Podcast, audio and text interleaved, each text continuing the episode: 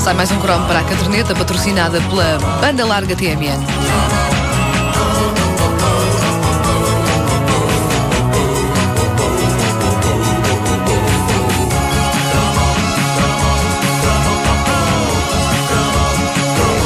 As artes marciais eram grandes nos anos 70 e 80 e, geralmente, e apesar de serem nobres e respeitáveis artes ancestrais do Oriente, o melhor sítio para as ver era em filmes chunga, exibidos em cinema chunga. Mas, eh, logo no início da década de 80, aí em 81 ou 82, um canal de televisão asiático democratizava a pancadaria, criando aquela que, para muitas pessoas da minha geração, foi eh, a série de televisão mais importante da história da humanidade.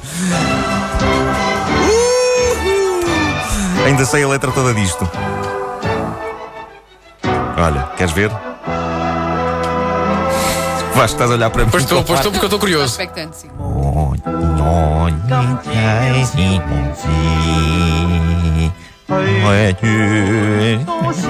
Bom, eh, Ele diz vai tu. Vai tu. vai Diz vai tu, não diz? Vai tu, sim. Ah, não sei quem vai tu. É, este artista é da família do outro que canta no Apancan.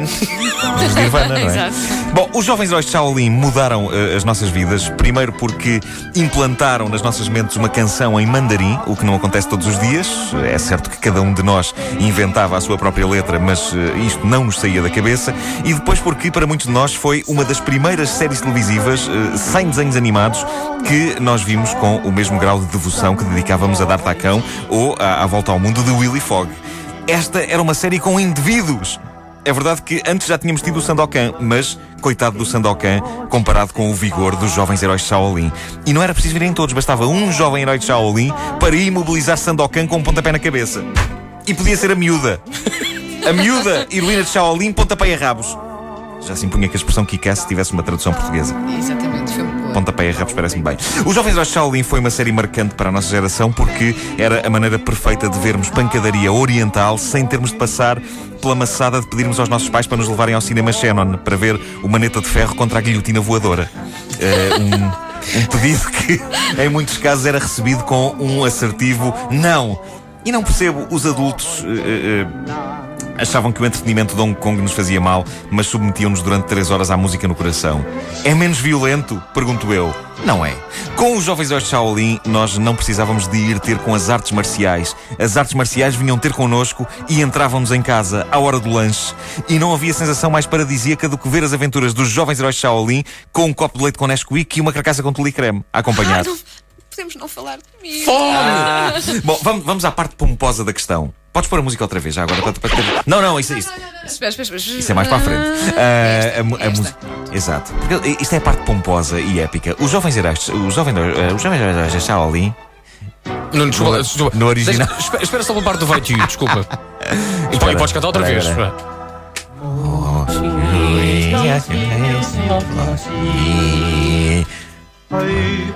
Vai viste? Sim. Sim. Se há algum ouvinte chinês a ouvir nesta altura, ele deve estar de mãos na cabeça a pensar, mas estes tipos são umas bestas, de todo tamanho. Bom, ahm, a parte pomposa da questão. Os jovens heróis de Shaolin, Yin Hung Shu Xiunin, no original, narrava as aventuras de três amigos.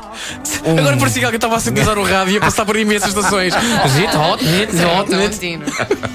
Os três amigos eram Um Gei Gun, Fong Sayuk e Yu Aikin.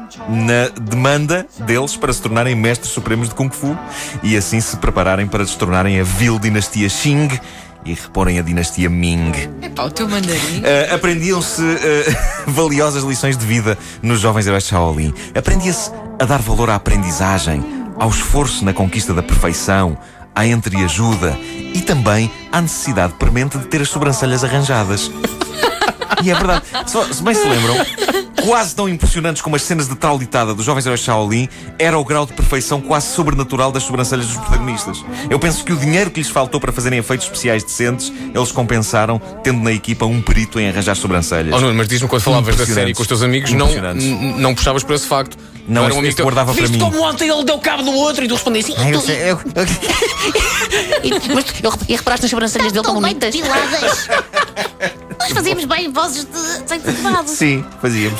É porque esta era a minha voz. O Vasco já sabe como era a minha voz quando eu era pequeno. Bom, ah, portanto, a, a série, a série era encantadora com todos os seus ensinamentos quase filosóficos sobre a vida. Quer- Mas queres que ponha a verdade é para vez? ser dita. Não, não, agora não é preciso. Tá A verdade é para ser dita, porque o que nós retivemos na altura de tudo quanto os jovens heróis de Shaolin nos ensinavam era isto. E agora sim, Wanda.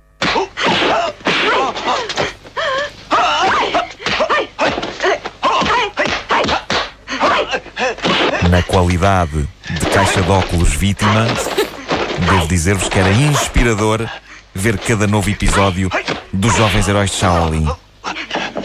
Aquilo fazia-me pensar, eu pensava, então e se eu aprender artes marciais? E se eu ficar com este talento? Nunca mais ninguém se mete comigo na escola? Depois pensava em todo o trabalho que isso me ia dar e pensava num plano B. Procurar num dos restaurantes chineses que cada vez abriam mais pela cidade de Lisboa um mestre de Shaolin que eu pudesse contratar para me defender. Porque a minha ideia era que todo o indivíduo chinês aprenda a lutar como parte normal da sua formação. É uma coisa como andar de bicicleta, não é? Sim, sim, sim. Eles aprendem logo. Sim. É por isso que ainda hoje, quando eu vou a um restaurante chinês, se alguma coisa estiver mal, eu não reclamo. Porque ainda hoje tenho algum receio que se eu digo ó oh, chefe, estas lixas estão podres, isto aconteça.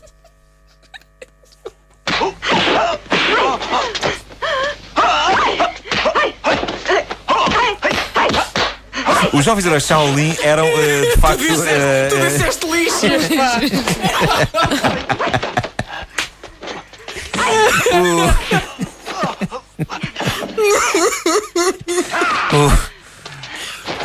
Os jovens heróis de Shaolin eram inspiradores para os miúdos mais fracos da escola e faziam-nos avançar com outra confiança para mais um dia nas trincheiras do liceu. Infelizmente, os jovens heróis de Shaolin eram também inspiradores para os miúdos mais fortes da escola. Resultado, como se não bastasse, antes dos jovens heróis Shaolin nós levávamos calduços. Agora, levávamos calduços acompanhados de gritos e efeitos sonoros. Eu não sei o que doía mais. Se o calduço propriamente dito, se o facto de trazer acoplado a ele sons como tá, tá.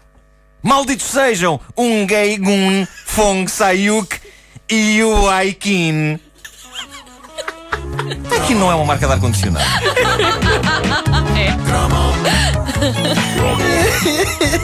Muito bom. Caderneta de cromos nas manhãs da comercial com o Nuno Marco, patrocinada pela banda larga TMN. Esse mandarim está espetacular, mano.